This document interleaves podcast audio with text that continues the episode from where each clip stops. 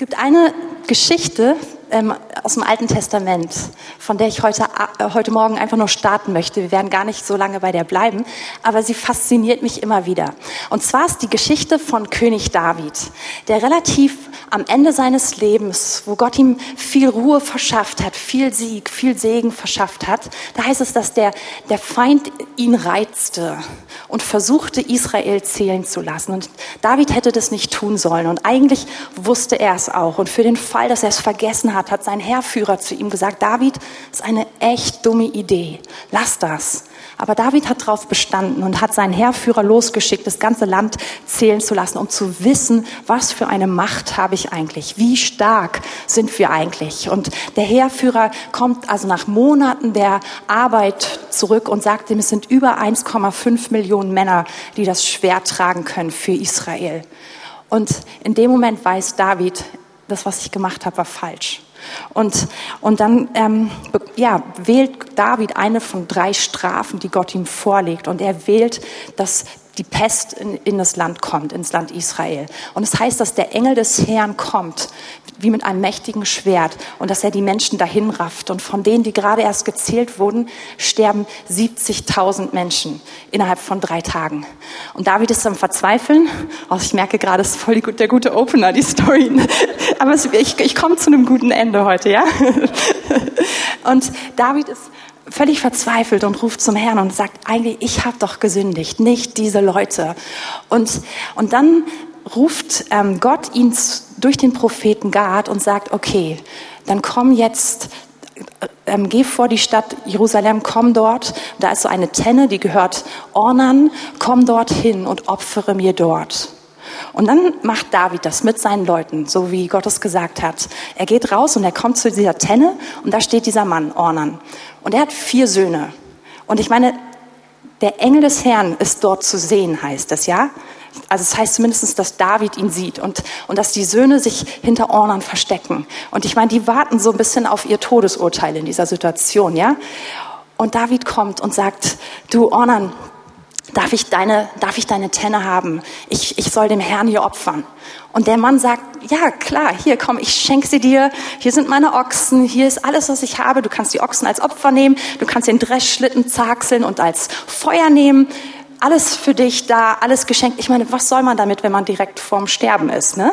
Also er gibt alles und David sagt, nein, nein, nicht umsonst. Ich will's kaufen. Ich will Gott nicht ein Opfer bringen, was mich nichts gekostet hat. Und schon diese Sache alleine ist, ist ah, eine ganze Predigt wert. Aber das ist heute nicht unser Schwerpunkt. David bezahlt das alles dem Ornern und dann opfert David an dieser Stelle Gott ein Opfer. Und jetzt kommt der Punkt mit der langen Vorrede. Und das Feuer Gottes heißt, es fällt auf dieses Opfer. Es kommt Feuer vom Himmel und einfach souverän und fällt auf dieses Opfer. Und wann immer ich diese Geschichte lese, das fasziniert mich total. Das ist irgendwie was, oh, da merke ich, gut, Gott ist da. Auf der anderen Seite ist diese Geschichte gar nicht so außergewöhnlich, wie man es manchmal denken könnte, wenn man, wenn man sie liest, weil Gott schon ganz früh klar macht, dass er fürs Feuer verantwortlich ist. Und zwar, als der Dienst, der Priesterdienst eingeführt wurde, bei dem ersten Opfer, was Aaron und seine Söhne gebracht haben, nachdem sie da, der, die Priester wurden Gott geweiht und es ist eine lange Zeremonie mit ganz vielen Feinheiten und die ist ausführlichst beschrieben. In, in den ersten fünf Büchern Mose lernen wir das. Ähm, ich glaube, das ist ganz besonders im dritten Mose. Und dort finden wir den Punkt, wo, wo alles passiert und dann antwortet Gott mit Feuer. Und zwar schon gleich beim allerersten Mal heißt es, dass Gott dieses Feuer, dass Gott dieses Opfer gefällt und dass er es verzehrt. Und wir sehen es auch bei, bei Abraham, der Gott ein Opfer darbringt und Gott antwortet mit Feuer. Wir sehen es bei, bei Elia, die Geschichte mit den Propheten, wo er auf dem Berg ist. Man denkt so, oh, wie krass. Aber Elia hatte in gewisser Weise einen Grund zu vermuten, dass Gott sich so offenbaren würde, weil Gott schon ganz am Anfang klar gemacht hat, ich, ich bin für das Feuer zuständig. Und diese Geschichten, die bewegen mich, aber sie werden noch ganz, ganz viel interessanter, wenn man die Perspektive wechselt. Wenn man nicht davon redet, wie geht Gott denn so mit Opfern um, sondern wenn man darüber nachdenkt, Gott, ich möchte dein Feuer in meinem Leben haben. Wer von euch hat dieses Gebet schon mal gebetet oder gesungen? Gott, lass dein Feuer auf mein Leben fallen. Ich, ich auch, viele, viele, viele Male. Und wisst ihr, das Feuer Gottes, ich will das ganz kurz so, manchmal sind wir so, haben wir so einen christlichen Jargon und man geht einfach davon aus, jeder, jeder weiß schon, was gemeint ist. Das Feuer Gottes, Jesus sagt, ich bin gekommen, um ein Feuer anzuzünden und wie sehr wünschte ich, dass es schon brennen würde. Und er hat auch seinen Jüngern gesagt, nachdem er gegangen ist, wartet auf mich, ich will euch taufen mit dem Heiligen Geist und mit Feuer. Schon Johannes der Täufer hat gesagt, ich taufe mit, einer, mit Wasser. Aber nach mir kommt jemand, ich bin nicht mehr würdig, seine Schuhe zu tragen. Und er wird euch taufen mit Heiligen Geist und mit Feuer. Und dieses Feuer, es beschreibt einfach die Liebe Gottes, die verzehrt. Es, es, beschreibt eine verändernde Kraft, die in unser Leben kommt, die wirklich Dinge anders macht. Es beschreibt eine Kraft, die Leidenschaft freisetzt. Eine Kraft, die Heiligung möglich macht und die, die wirklich, ja, die, die, die wirklich eine Kraft ist in unserem Leben. Und und danach habe hab ich mich viele Male ausgestreckt und ich, ich, bin mir, ich weiß, dass ich in einer Gemeinschaft von Leuten bin, die das regelmäßig tun. Und aus diesem Grund habe ich angefangen mit, mit dieser Geschichte, ähm, weil Gott sagt, ich bin fürs Feuer zuständig. Das Feuer ist mein Job. Und wir sind diejenigen, die das Feuer von ihm erwarten dürfen. Es gibt ganz, ganz viele Lieder, in denen wir das singen, so, wo, wo wir ums Feuer Gottes bitten. Es gab auch, es gibt ja immer so Phasen im Leib im Leib Gottes. Und ähm, da gab es auch so eine Phase, glaube ich, wo es ganz viel in war, auch so Konferenzen so, mit, so zu titulieren, dass das Feuer Gottes da drin war. Und ich, ich, ich singe diese Lieder gerne und ich gehe gerne auf solche Konferenzen. Ich mag's. Ähm, und ich war auch schon in vielen Veranstaltungen, wo, wo für das Feuer Gottes gebetet wurde, manchmal sehr laut, manchmal sehr lange, manchmal wurde es befohlen, manchmal wurde es proklamiert, manchmal alles Mögliche. Aber das Ding ist, dass wenn wir zurückkommen zu dieser Eingangsgeschichte, dass eigentlich es einen ganz leichten Anmarschweg gibt zu dem Feuer Gottes. Und das ist, ein Opfer zu sein. Weil immer da, wo ein Opfer da war, was Gott gefallen hat, was, wo Gott gesagt hat, das gefällt mir, da, da lesen wir, dass das Feuer einfach draufgefallen ist. Und dann muss man das Lied gar nicht nochmal zehnmal singen und nochmal lauter und, und so weiter, sondern für mich war das, war das so eine Offenbarung, als Gott mir gezeigt hat, ich will mit meinem Feuer auf dich kommen und du musst nicht irgendwie betteln. Es gibt nicht irgendwie so eine mysteriöse Sache, die du machen, tu, machen musst, irgendwelche Knöpfe, die du drücken musst und du weißt nicht genau, welches sind und manchmal funktioniert's, manchmal funktioniert's nicht, sondern mach dich zu einem Opfer, auf das das Feuer fallen kann. Mach dich zu einem Opfer, das wohlgefällig ist für mich. Und als, als Gott angefangen hat, mir das zu zeigen, es hat wirklich meinen Umgang mit ihm verändert. Es hat meine Art verändert, ihm, ihm zu begegnen.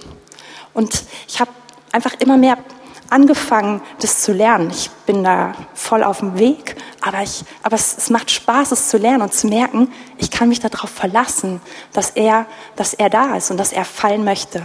Und in diesem Zusammenhang gibt es eine sehr bekannte Bibelstelle, die wir auch schon häufig, ja, über die wir häufig reden oder predigen. Sie steht im, im Römer 12, Vers 1. ich bin heute langsam hier, ich drehe mich so um. Ich ermahne euch nun, ihr Brüder, angesichts der Barmherzigkeit Gottes, dass ihr eure Leiber darbringt als ein lebendiges, heiliges, Gott wohlgefälliges Opfer. Das sei euer vernünftiger Gottesdienst.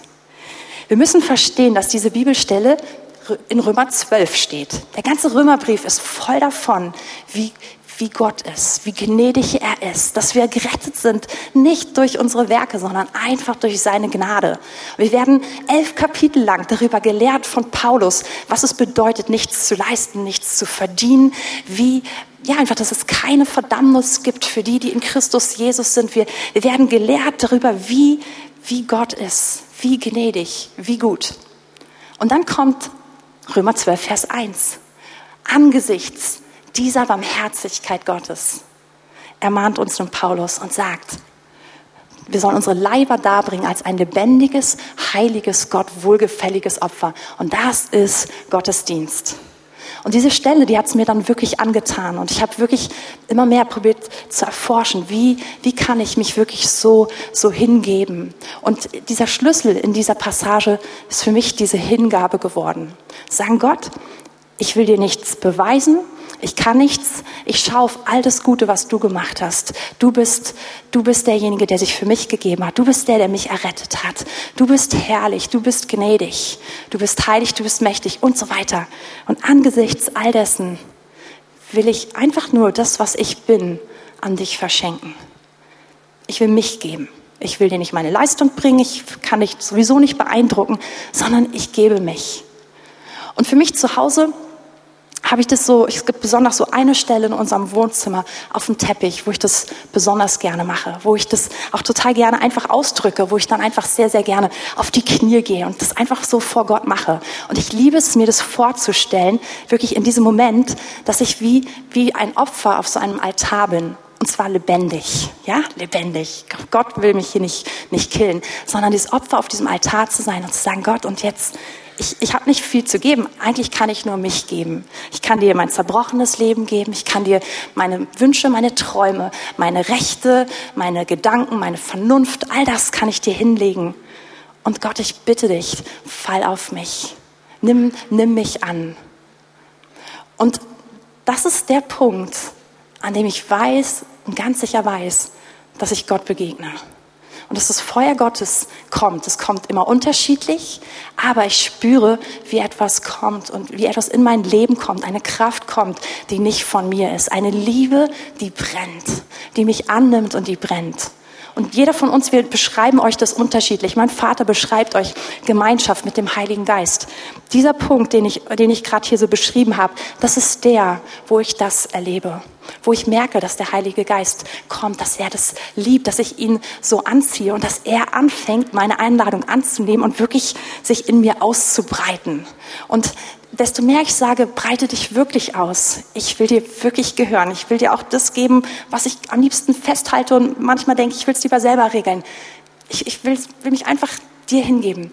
Dann erlebe ich, wie, wie er kommt und wie, wie er mich genießt und wie er mich erfüllt und wie sein Feuer wirklich anfängt in mir zu brennen. Und ich glaube, so, so intensiver habe ich angefangen, das vor, in, in diesem, in, vielleicht in diesem Kontext, so vor zehn Jahren zu erleben. Und es war wirklich so eine Phase, wo es teilweise so stark war, dass, dass, es, dass es sich immer wieder ausgedrückt hat, auch so, dass ich nicht in allen Situationen alles unter Kontrolle hatte. Es gab eine Phase in meinem Leben, wenn, wenn der Name Jesus erwähnt wurde, ich musste einfach anfangen zu weinen.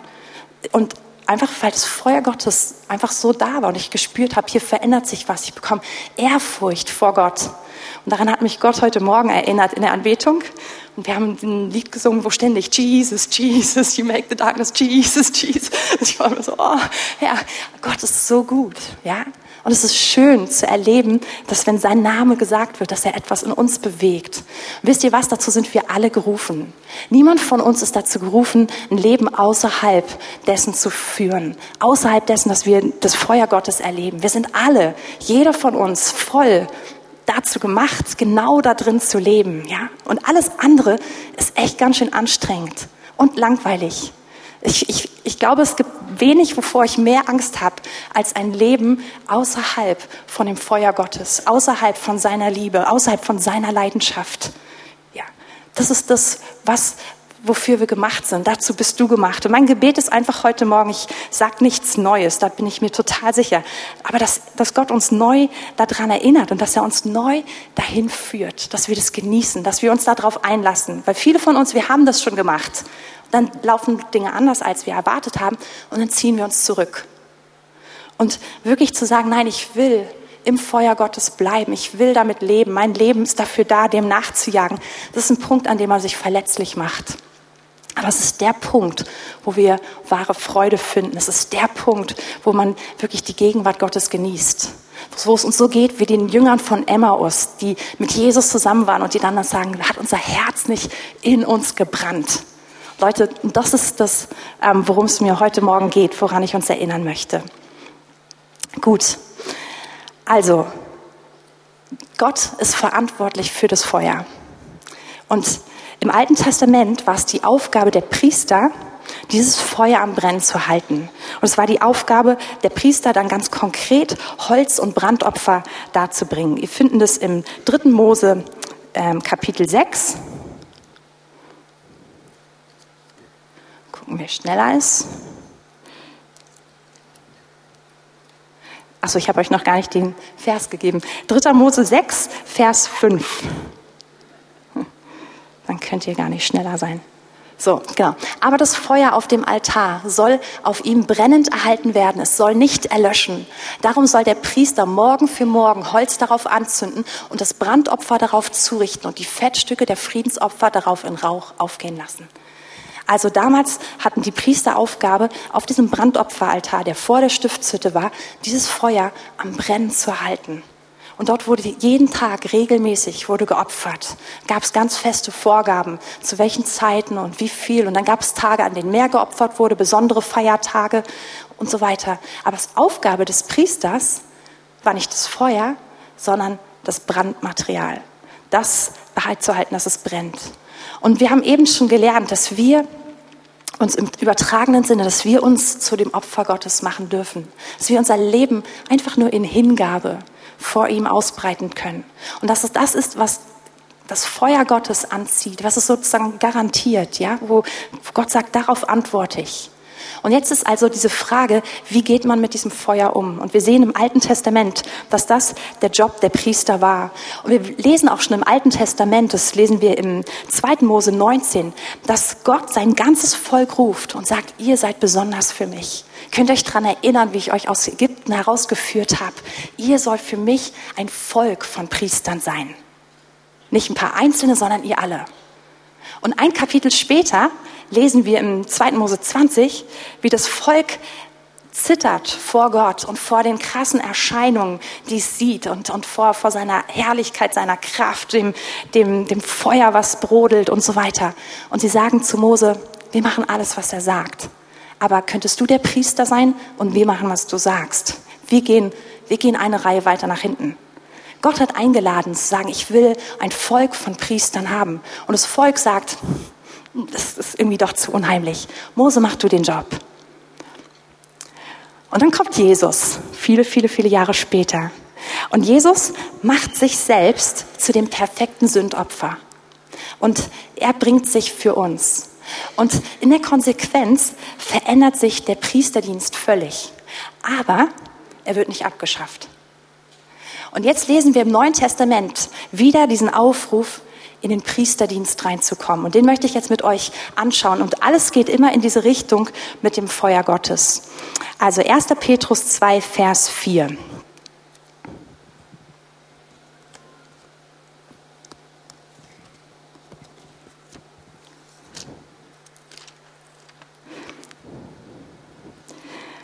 Fang an, Vers 4. Da ihr zu ihm gekommen seid, zu dem lebendigen Stein, der von Menschen zwar verworfen, bei Gott aber auserwählt und kostbar ist. Hier ist von Jesus die Rede. Und Jesus wird dargestellt als ein lebendiger Stein. Da wir zu ihm so gekommen sind. So lasst auch ihr euch nun als lebendige Steine aufbauen, als ein geistliches Haus, als ein heiliges Priestertum, um geistliche Opfer darzubringen, die Gott wohlgefällig sind durch Jesus Christus. Die Stelle ist faszinierend. Also wenn wir auf Vers 5 schauen, heißt es so, wir sollen lebendige Steine werden. Und was so interessant ist, ist vorbeschrieben, dass Jesus ein lebendiger Stein ist. Genau genommen, wenn wir weiterlesen würden, würde da stehen der Eckstein, der Grundstein. Und wir sind so gerufen, so zu sein wie er. Wir sind von neuem, wenn wir ihn angenommen haben, sind wir von neuem geboren. Und wir werden wie er. Ja, wir bleiben nicht so, wie wir sind, mit einem kleinen Upgrade oder neuen Zusatzberechtigungen, sondern wir werden wie er. Und wir sind sein Haus. Lasst euch aufbauen als ein geistliches Haus. Was für eine krasse Berufung. Jeder von uns. Wir sind Tempel Gottes, sein geistliches Haus. Früher gab es den Ort, wo die Gegenwart Gottes gewohnt hat. Es gab die Stiftshütte, später gab es den Tempel. Und das sollte der Ort sein, an dem man Gott begegnet. Und jetzt sagt er, Moment mal, alles ist neu gemacht. Du, du bist, du bist geworden wie ich. Du bist aus mir heraus geboren. Und du bist mein geistliches Haus. Du bist mein Tempel. Und das heißt in, in, der, in, der, Bibel, in, es gibt mehrere Stellen, die das sagen, dass der Herr nicht in, in Tempeln wohnt, die von Händen gemacht sind. Jesus selbst sagt, als er am Tempel, als er im Tempel ist und den Tempel reinigt, reißt diesen Tempel ab und in drei Tagen will ich einen neuen aufbauen. Und dann ein paar Verse später heißt es, er redete aber von dem Tempel seines Leibes. Und später haben es die Jünger verstanden und geglaubt. Jesus hat uns gerufen, er hat uns gerufen, zu einer neuen Person zu werden. Er hat uns gerufen, Tempel Gottes zu sein. Und wenn wir schon lesen, wie im Alten Testament die Herrlichkeit Gottes diesen alten Tem diesen Tempel gefüllt hat, der mit Händen gemacht worden ist, wie viel mehr uns, wie viel mehr dich. Ja, dafür sind wir gemacht. Das ist nicht, das ist nicht die Belohnung für ein paar wenige, sondern das ist das, wozu wir alle gerufen sind. Das ist etwas, darüber kann man nachdenken, wenn man schlechte Laune hat. Ich, ich finde, es ist kaum möglich, danach noch schlechte Laune zu haben, ja. Das, äh, darüber nachzudenken, wie, wie, wie Gott seine Herrlichkeit im alten Bund offenbart hat, zum Beispiel bei der Stiftshütte, bei der Einweihung des Tempels, und zu überlegen, du als Person bist der neue Tempel. Du bist der richtige, der echte Tempel und den will Gott mit seiner Herrlichkeit füllen. Und er hat ihn, ja, genau, das, das in sich ist toll. Und jetzt kommt aber der letzte Punkt, auf den wir hinaus wollen. Können wir nochmal kurz 1. Petrus 2, Vers 5 haben? Genau. Lasst euch auferbauen als ein heiliges Priestertum, um geistliche Opfer darzubringen, die Gott wohlgefällig sind durch Jesus Christus. Also wir sind von neuem geboren, wir sind völlig erneuert haben seine Identität bekommen. Wir sind sein Tempel und wir sind sein Priestertum. Du bist gerufen, Priester Gottes zu sein. Gott traut dir das zu, so wie er es damals schon gesagt hat, wie es schon immer sein Plan war. Aber jetzt durch Jesus ist es möglich, dass wir nicht mehr zurückgehen und sagen, oh, das ist ein bisschen zu gefährlich und das ganze Feuer und das ist so heilig und nachher geht es mir so wie den Söhnen von Mose, die einfach weggefackelt sind, ja, sondern, sondern er traut es uns zu, dass wir wirklich den ganz direkten Zugang zu ihm haben, dass wir ohne Mittler, ohne einen Stellvertreter, dass wir in seiner Gegenwart stehen, dass wir von ihm gelehrt sind, dass wir nicht irgendwie durch Regeln in Zaum gehalten werden, sondern dass wir ihn kennen. Dazu ruft er uns. Und das Tolle ist eben, dass er uns Priester nennt, dass er sagt, du bist nicht mehr die alte Person, nein, du bist jemand Neues. Und so wie ähm, Wolfgang das heute schon gesagt hat bei den Worten, wir sind Söhne, wir sind Töchter. Wir sind nicht die alte Schöpfung mit ein paar Zusatzmöglichkeiten, ähm, sondern wir sind eine neue Schöpfung. Wir sind Söhne, wir sind Töchter, wir sind Priester. Und als Priester sind wir eben dazu gerufen, Opfer zu bringen, um das Feuer Gottes zu beherbergen. Und jetzt ist diese große Frage also, was sind diese Opfer? Und dazu ähm, gehen wir einfach ein paar Seiten weiter nach links in den Hebräerbrief. Ähm, Hebräer 13. Der Hebräerbrief erklärt das ganze Ding mit den Opfern und mit, dem, mit den Priestern und mit den Hohepriestern ganz ausführlich. Und wir sind jetzt schon ziemlich am Ende. Ähm, also von daher, vielleicht mag der eine oder andere später nochmal nachlesen. Aber hier wird so ein bisschen zusammengefasst, was passiert ist. Und wir springen in Vers 8 rein. Und ach, wisst ihr was? Ich habe eigentlich, ich habe hierfür meine NGÜ mal mitgebracht, weil ich finde, dass die das noch viel besser erklärt. Hm. Ach so, mein Papa bittet darum, dass ich sage, was eine NGÜ ist. Ja, das stimmt, das ist die neue Genfer Übersetzung. ähm, also ganz so neu ist sie gar nicht mehr, aber hier, ein bisschen fällt auseinander, 1,90 Euro im Buchladen. Aber ich glaube, dass es diese genau gar nicht mehr gibt, aber es gibt bestimmt die Nach Nachfolger davon. Okay, also, das war die NGI. Denn Jesus Christus ist immer derselbe. Gestern, heute und in Ewigkeit. Lasst euch daher auch nicht durch irgendwelche fremden Lehren vom richtigen Weg abbringen. Worauf es ankommt, ist innerlich stark zu werden aber das geschieht durch Gottes Gnade und nicht, wie jene Lehren es behaupten, durch das Befolgen von Speisegeboten. Sich an Vorschriften dieser Art zu halten, hat noch nie, noch nie jemand näher zum Ziel gebracht. Im Übrigen haben ja auch wir eine Opferstätte und unsere Speise ist das Opfer, das darauf dargebracht wurde. In Klammer, diese Opferstätte, das ist das Kreuz. Und die Speise, unsere Speise, ist das Opfer Jesu, der sich selber dort dargebracht hat. Ähm, aber wer noch dem irdischen Heiligtum dient, hat nicht das Recht davon zu essen. Denn nach dem Gesetz darf das Fleisch derjenigen Tiere, deren Blut der Hohepriester zur Sühnung der Sünden ins Heiligtum hineinbringt, nicht gegessen werden. Vielmehr, vielmehr wird ihr Körper draußen vor dem Lager verbrannt. Und mit dem Opfer Jesu ist es wie mit diesen Tieropfern. Weil Jesus gekommen war, um das Volk durch sein eigenes Blut zu heiligen, musste auch er außerhalb der Stadtmauern sterben. Lasst uns daher zu Jesus vor das Lager hinausgehen und die Schmach auf uns nehmen, die auch er getragen hat. Denn hier auf der Erde gibt es keinen Ort, der wirklich unsere Heimat wäre und wo wir für immer bleiben könnten. Unsere ganze Sehnsucht gilt jener zukünftigen Stadt, zu der wir unterwegs sind. Okay, es ist eigentlich ganz einfach. Hier erklärt der Schreiber des Hebräerbriefs, dass Jesus derselbe ist in alle Zeiten und, und dass in Jesus sich etwas erfüllt hat, was früher ein anderes Konzept war. Durch Jesus hat sich der Priesterdienst verändert. Jetzt stellen wir uns einfach zwei verschiedene Dienste vor. Stellen uns jetzt hier die, den alten Priesterdienst vor, die alte, die alte Stiftshütte oder den alten Tempel. Und hier sagen wir jetzt, ist der Dienst von Jesus. Und es heißt hier in dieser Stelle, dass wir einen Altar haben und das, ähm, die Stelle ist gut, ich muss nochmal ähm, Im Übrigen haben auch wir eine Opferstätte und unsere Speise ist das Opfer, das darauf dargebracht wurde. Das ist hier, wo Jesus am Kreuz gelitten hat. Das ist eine Opferstätte geworden. Jesus hat sich selbst als das vollkommene, heilige Opfer für uns hingegeben. Und das heißt, dass das unsere Speise sogar ist. Und das stimmt völlig überein mit den Worten, die Jesus selbst sagt. Das sagt er in Johannes 6, dass wir, wenn wir sein Fleisch essen und sein Blut trinken, was wir nachher noch machen werden, ja, dass wir Gemeinschaft mit ihm haben. Und dazu ruft uns Jesus. Das ist also die eine Stätte. Und es heißt, wer, ähm, wer aber in dem Alten dient, kann nicht in der Gemeinschaft dieses Opfers sein. Das heißt, wer sich auf das Alte verlässt, und es war ein Dienen im Hinblick darauf, dass Jesus einmal kommen würde, der kann nicht das annehmen. Und so heißt es, dass wir uns entscheiden müssen, wo gehören wir hin. Und damals für die Juden war das echt eine krasse Entscheidung, weil die Kultur und das ganze Volk war erstmal hier.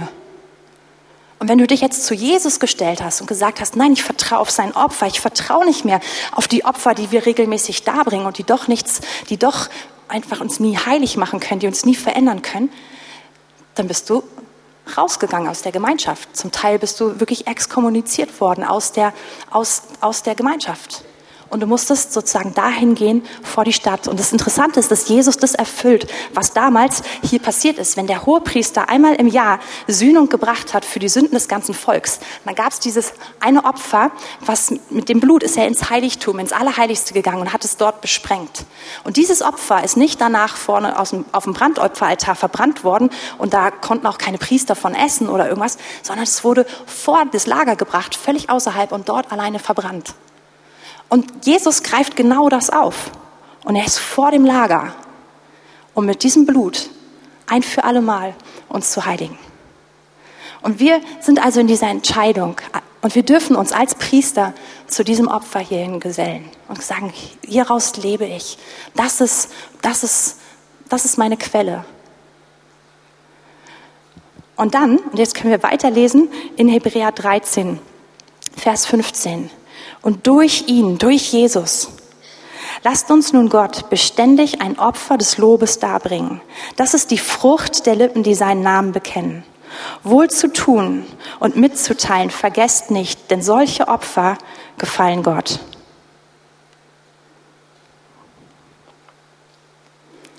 Also Hebräer 13, Vers 15 beschreibt jetzt die Opfer, die wir als Priester bringen dürfen. Wir dürfen uns auf dieses ewige Opfer stützen und sagen, in diesem Rahmen sind wir gerufen, Priester zu sein. In diesem Rahmen sind wir gerufen, in der Gegenwart Gottes zu sein. Und unsere Opfer sind nun keine Opfer mehr, die irgendwie Sühnung bringen, die irgendetwas verändern, sondern es sind Opfer, die das Feuer am Brennen halten. Und Hebräer sagt interessant, nennt hier Dinge, weiß nicht, ob wir die da zusortiert hätten. Hier steht es, durch ihn lasst uns Gott beständig ein Opfer des Lobes darbringen. Das ist die Frucht der Lippen, die seinen Namen bekennen. Gott ruft uns und sagt, lobt mich. Das klingt auf jeden Fall richtig, ne? Das klingt gut. Aber Lob ist etwas, was Feuer am Brennen hält. Und wisst ihr, das, ich meine jetzt nicht dieses, wir müssen alles leisten und das ist ganz schwer, sondern Lob ist einfach das, was häufig das Gegenteil von dem ist, was man normalerweise machen würde.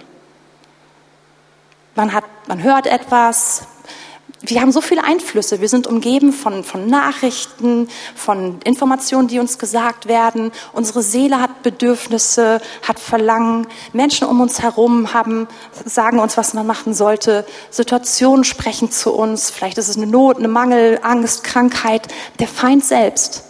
Und Lob ist nicht, nicht eine Leistung, sondern es ist eigentlich dieses, ich, ich mache das, was jetzt nicht logisch ist, aber ich vertraue auf ihn. Und interessanterweise heißt es hier, und ich kann es nicht alles erklären, aber ich weiß, dass es funktioniert, dass Lob Feuer am Brennen hält.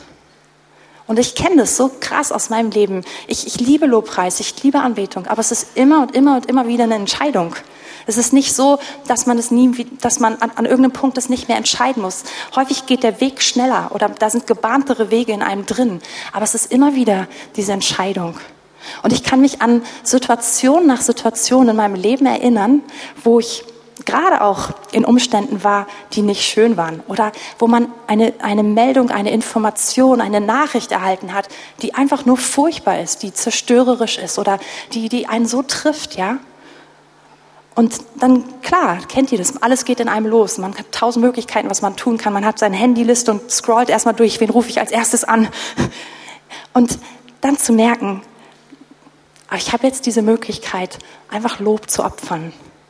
Und in diesen Momenten ist es nicht nur so, dass es eine gute Lösung ist, sondern dass das Feuer Gottes kommt.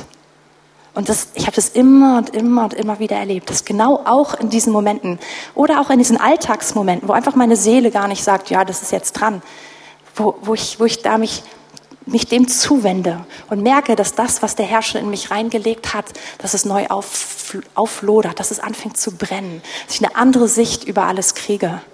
Und es ist wirklich einfach nur herrlich und schön, aber es ist häufig der Einstieg anders, als man es denkt. Es ist häufig, man macht das Gegenteil von dem, was man vielleicht machen würde mit Lob. Mit Lobpreis sind wir uns wahrscheinlich ziemlich einig, dass es total gut und sinnvoll ist, seinen Namen zu verkünden, ihn zu bekennen. Ja, absolut. Aber jetzt wird es wirklich interessant in dieser Liste. Es geht, die geht weiter. Und es heißt, wohl zu tun, Gutes zu tun. Das ist etwas, das ist ein Opfer, was Gott gefällt. Und es ist ein Opfer, wo er sich zustellt. Wow. Und dann heißt es hier, und zu teilen. Und wenn ihr das, oder mitzuteilen. Vergesst nichts. Und wenn wir nachgucken, was dieses mitzuteilen heißt, ähm, wenn, also ich mache das dann über die Strongs oder so, da steht das Wort Koinonia. Das kennen viele von uns, oder? So, so wie ein bisschen gebildeten Laienchristen, das haben wir schon gehört. Das heißt Gemeinschaft. Gemeinschaft zu haben mit anderen Menschen, das ist ein Opfer, was Gott gefällt. Wow. Und das ist etwas, was Feuer am Brennen hält. Solche Opfer gefallen ihm wohl. Und wir werden ermutigt, hier heißt es, es beständig zu tun. Vers 15 sagt, tut es beständig. Und auch das ist etwas, es ist gar nichts Schlimmes, es ist nichts falsch, also Gemeinschaft zu haben, aber es ist immer wieder diese Entscheidung zu sagen, oh, ich, ich öffne mich, ich mache mich verletzlich. Und ich ich einerseits genieße ich es jedes Mal und andererseits fordert es mich auch immer wieder heraus. Wir waren gerade ähm, vor einigen Wochen wieder auf Jugendreise und dann hat man, dann haben wir Kleingruppen und das sind diese Gruppen, wo wir, wo wir bewusst Gemeinschaft miteinander haben wollen, auch geistliche Gemeinschaft. Und es sind immer wieder Leute, denkt, oh, ich kenne schon so viele, aber es gibt immer wieder Leute, die ich nicht kenne. Und ja, wo man wieder neu sich aufmacht, sich kennenzulernen, sich zu zeigen, sich zu offenbaren und auch eine andere, ja, einfach eine andere Person mehr, mehr zu erspüren. Wer bist du denn eigentlich? Wie kann ich dir dienen? Wie kann ich dir Gutes tun? Und es gibt immer diesen Punkt, man könnte einfach so Patentrezepte raushauen und sagen, ja, so geht's, so geht's. Aber dann gibt es diesen Punkt, wo, wo Gott sagt, nein, komm, komm zeig dich Zeig was von dir, offenbar dich. Lass, lass, lass diese Person, lass dieses Mädchen, was du gerade kennengelernt hast, lass sie Anteil haben an deinem Leben. Und, und wisst ihr was? Das sind die Momente, wo Feuer Gottes wirklich anfängt zu brennen. Und gerade wieder auf der letzten Jugendreise, ich war selbst so berührt von Gott. Und es aus dieser Gemeinschaft heraus, aus dieser geistlichen Gemeinschaft. Und das, das ist, die Bibel bezeichnet das erstaunlicherweise als ein Opfer, was Feuer in unserem Leben am Brennen hält und dem Heiligen Geist hilft, einfach uns mehr zu verzehren und sich auszubreiten in unserem Leben.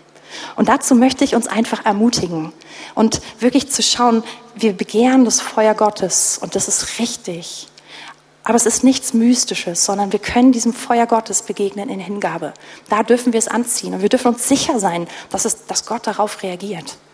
Und, und interessanterweise dürfen wir auch lernen, wie wir dieses Feuer, wie wir das Meer am Brennen erhalten. Und hier macht die Bibel Angaben. Sie lässt uns gar nicht irgendwie im Regen stehen. Und ich finde ich kann nicht bis ins Letzte die ganze Logik dahinter erklären. Aber es funktioniert. Gott steht zu seinem Wort und es wirkt. Ich habe noch als Abschluss eine Geschichte ähm, mitgebracht. Und zwar in der Vorbereitung der Predigt musste ich immer wieder an ein Zeugnis denken, was ich vor vielen Jahren mal gehört hatte. Und so habe ich das ähm, einfach wieder neu ausgegraben. Ähm, es hat mich sehr sehr damals bewegt und auch jetzt, als ich es mir wieder angehört habe, ähm, hat es mich auch wieder sehr, sehr bewegt. Und zwar von einer, einer Frau, ich vermute mal, dass sie nicht bekannt ist unter uns, ähm, die heißt Tracy Evans, ist eine Missionarin. Und ich hatte vor eben, wie gesagt, ein paar Jahren von ihr mal so ein Video-Interview gesehen. Schon, ich würde sagen, die ist jetzt knapp 60, die Frau.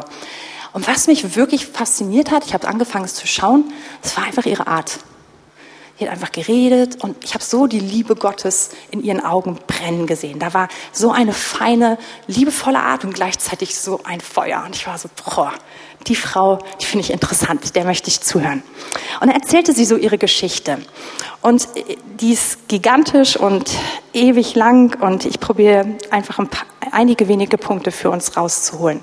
Sie kam echt nicht so auf der, auf der Sonnenseite des Lebens zur Welt. Sie ist in, in den USA, in einer Großstadt aufgewachsen, so voll in so einem sozialen Problembereich. Ihr Vater im Gefängnis, die meiste Zeit ihrer Kindheit über und sie hat fünf Geschwister, Schrägstrich, Halbgeschwister und ist sozusagen so da mit diesen Geschwistern so ein bisschen herumgereicht worden. Die Mutter musste sich musste arbeiten und im Endeffekt waren alle überfordert in der Familie. Sie hat viel Zeit bei ihren Großeltern verbracht, die waren hatten Alkoholprobleme und so ist sie also aufgewachsen mit wenig Perspektive und auch die Hälfte ihrer Geschwister war dann relativ schnell im Gefängnis. Und mit zwölf Jahren stellte sich heraus, dass sie eigentlich keine Chance hat. Ja, sie konnte mit zwölf Jahren immer noch nicht lesen und hat gemerkt, sie steuert eigentlich in ein Leben rein, in das sie nicht reinsteuern möchte.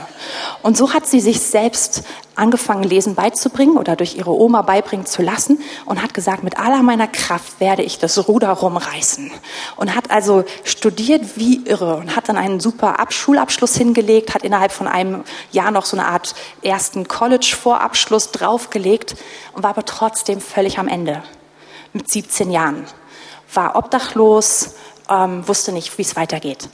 Daraufhin hat sie sich bei der Armee eingeschrieben, hat sich gedacht, gut, ähm, ich habe keinerlei Sozialkompetenzen, ich bin recht aggressiv, da mache ich doch mein Hobby zum Beruf. Und sagt, hat eine, hunderte von Variationen gelernt, wie man Menschen umbringen kann. Und sie war sehr erfolgreich in dem, was sie gemacht hat. Und sie war, sie war, war jemand mit viel Eifer, sehr fleißig. Und so ist sie also beim Geheimdienst gelandet und war also dort in dieser Ausbildung. Und in dieser Ausbildung kommt sie zusammen mit einer Christin in, in ihrer Einheit. Und diese Christin, die erklärt sie sich zur Feindin. Das, sie fasziniert sie einerseits und andererseits verachtet sie. Und sie findet heraus, dass diese Christin dazu gerufen ist, ihre Feinde zu lieben. Und sie sagt, okay, das probieren wir mal aus. Und dann überlegt sie sich also fünf Monate lang Versionen, wie sie dieses Mädchen quälen kann. Und sie sagt, ich habe hab alles gemacht, was man machen konnte. Ich habe ihre Karriere zerstört, ich habe ihre Zukunft zerstört, ich habe alles gemacht. Und dieses Mädchen wusste, dass ich es war und sie hat mich geliebt. Die ganze Zeit. Nach fünf, nach fünf Monaten kann sie dem nicht mehr widerstehen und bricht vor dem Herrn zusammen und sagt, Gott, ich brauche dich. und bekehrt sich bei, diesem, bei dieser Mitsoldatin. Ja? Und daraufhin kommt eine dramatische Wende in ihr Leben. Sie ist einerseits neu und andererseits bringt sie noch viel aus dem alten Leben mit. Hat immer noch null Sozialkompetenz, wirklich null. Und fängt an, mit ihrem Eifer und ihren null Sozialkompetenzen ihre gesamte Einheit zu evangelisieren. Hardcore. Hardcore. Daraufhin wird sie versetzt. Damit kommt keiner klar. Aber so macht sie es halt einfach in der nächsten Einheit. Und daraufhin wird sie vorzeitig entlassen aus der Armee und landet wieder in dem Sinne auf der Straße und weiß nicht wohin. Und dann überlegt sie sich, dass sie in die Nähe von einem ihrer Brüder zieht, der in den Bergen Kaliforniens im Gefängnis ist. Und sagt, dort werde ich einfach in die Nähe ziehen. Und dahin ziehen heißt für sie, sie ist obdachlos, sie hat nichts, sie biwakt draußen. Sie baut sich so ein Lager, was man bis ein paar Meter vorher nicht mal erkennen würde, was gut getarnt ist und wo sie sozusagen lebt. Und sie hat Gott erlebt, sie hat einen Eifer für Gott, aber sie passt nirgendwo rein. Ja, sie eckt überall an und, und weiß nicht wohin mit sich selbst und ja. Und an einem Winterabend regnet es richtig krass, sie wird richtig extrem nass. Sie ist in diesem kleinen Ort in den Bergen, um einzukaufen und auch für ihren Bruder Vorräte zu besorgen. Die gibt sie einmal in der Woche weiter. Und es ist so kalt und sie ist so nass und sie sagt sich, wenn ich jetzt zurück in mein Biwaklager gehe, oh, ist, ich weiß nicht, wie ich diese Nacht überleben soll, sieht sie gegenüber von dem Laden, wo sie ist, eine kleine Kirche und denkt sich, ach, vielleicht hier, die Leute vertrauen einander, die Tür könnte offen sein, vielleicht kann ich hier einfach irgendwie unterkommen, ohne dass es jemand merkt. Und sie legt sich also in dieser Kirche hin im Trockenen. Und während sie so wegdöst, hört sie Schritte und jemand kommt. Und sie ver versteckt sich in der Frauentoilette und jemand kommt rein, macht das Licht an, setzt sich ans Klavier, betet den Herrn an, betet ihn weiter an, betet für die Stadt, betet für das Land, geht wieder. Sie denkt sich, ach, war ja ganz krass das muss ich ausforschen. Kommt nächsten Abend wieder, schleicht wieder rein, wartet, eine Weile später kommt jemand, betet, betet den Herrn an. Dann guckt sie sich um und findet das Gemeindeinfoblatt. Am nächsten Abend ist Church Board Meeting. Sie kommt wieder, denkt sich, das muss ich doch mal ausfindig machen und erlebt eine Gemeindeleitung, die genau das Gleiche macht. Und es stellt sich heraus, dass die sogar Hauskreise haben. Und nach einiger Zeit traut sie sich heraus aus ihrem Versteck und geht zu einem dieser Hauskreise. Und interessanterweise ist es der Ort, von dem ich rede, der heißt Weaver Will. Und das ist die Gemeinde von Bill Johnson, bevor er nach Reading gezogen ist. Und der Mann, der dort also abends in der Gegenwart Gottes war, es war einfach Bill Johnson, der seine private Anbetungszeit gemacht hat, einfach gebetet hat. Und es hat sie so angezogen, dieses Lobopfer zu erleben. Es hat sie so angezogen, in diesen nächsten Schritt hineinzugehen, diesen Schritt von Gemeinschaft. Und sie sagt, ich bin eine Person gewesen, die monatelang nicht geduscht hatte, ja, und die draußen im, alleine gelebt hat. Und die haben mich angenommen in ihren Hauskreisen. Und die haben nicht gesagt, dass ich erst duschen muss, sondern die haben mich einfach aufgenommen. Und sie landet bei Chris Valentin, einem auch einem bekannten Leiter aus dieser Gemeinde im Hauskreis. Und zu einer Zeit, wo niemand die kennt. Und er, und er, er nimmt sie auf. Und sie, sie sagt, ich war super anstrengend. Ich habe alle in Grund und Boden diskutiert. Ich habe alle kritisiert. Ich war, ich war sauer auf jeden. Und er hat sich einfach hingesetzt mit mir und sie haben Stunden mit mir verbracht. Und danach haben sie mir angeboten, auf ihrer Couch zu schlafen. Und sie sagt, aus diesen Angeboten wurde drei Jahre bei ihnen wohnen. Und einfach aufgenommen zu werden in dieses Opfer von Gemeinschaft. Und wisst ihr, der Rest ist dann einfach fast wie so eine Geschichte, die liest sich wie so eine Geschichte von Paulus. Daraus wird eine Frau, die Gott von Herzen liebt und die in die Mission geht.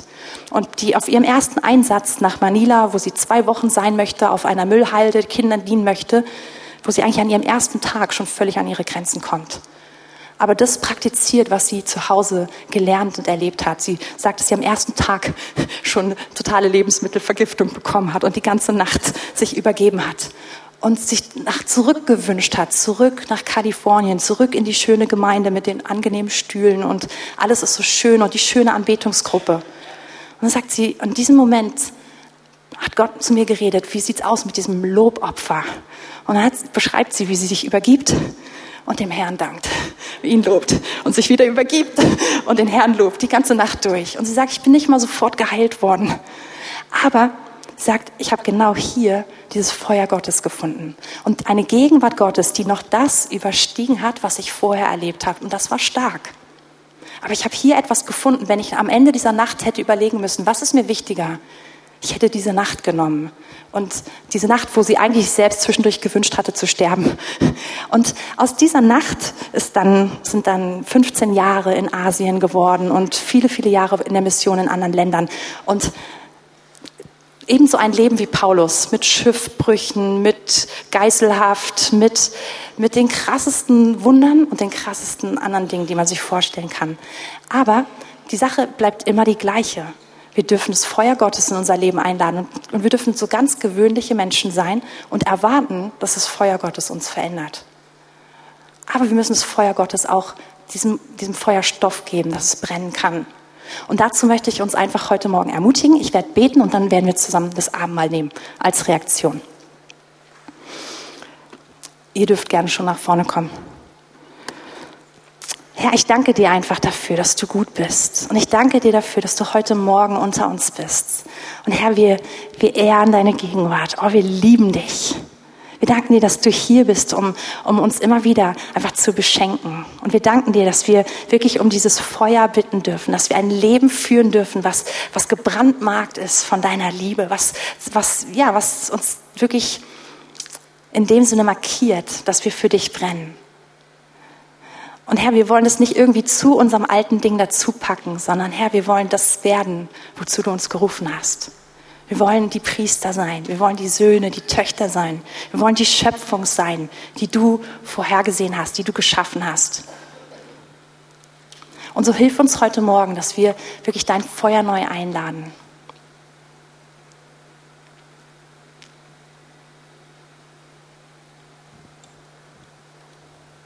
Ich möchte bevor wir jetzt zum Abendmahl gehen, einfach diese Verse vorlesen aus Johannes 6, die ich vorhin schon kurz zitiert habe.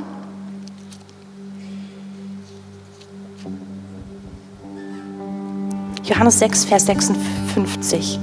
Wer mein Fleisch isst und mein Blut trinkt, der bleibt in mir und ich in ihm. Wie mich der lebendige Vater gesandt hat und ich um des Vaters willen lebe, so wird auch der, welcher mich isst, um meinetwillen leben.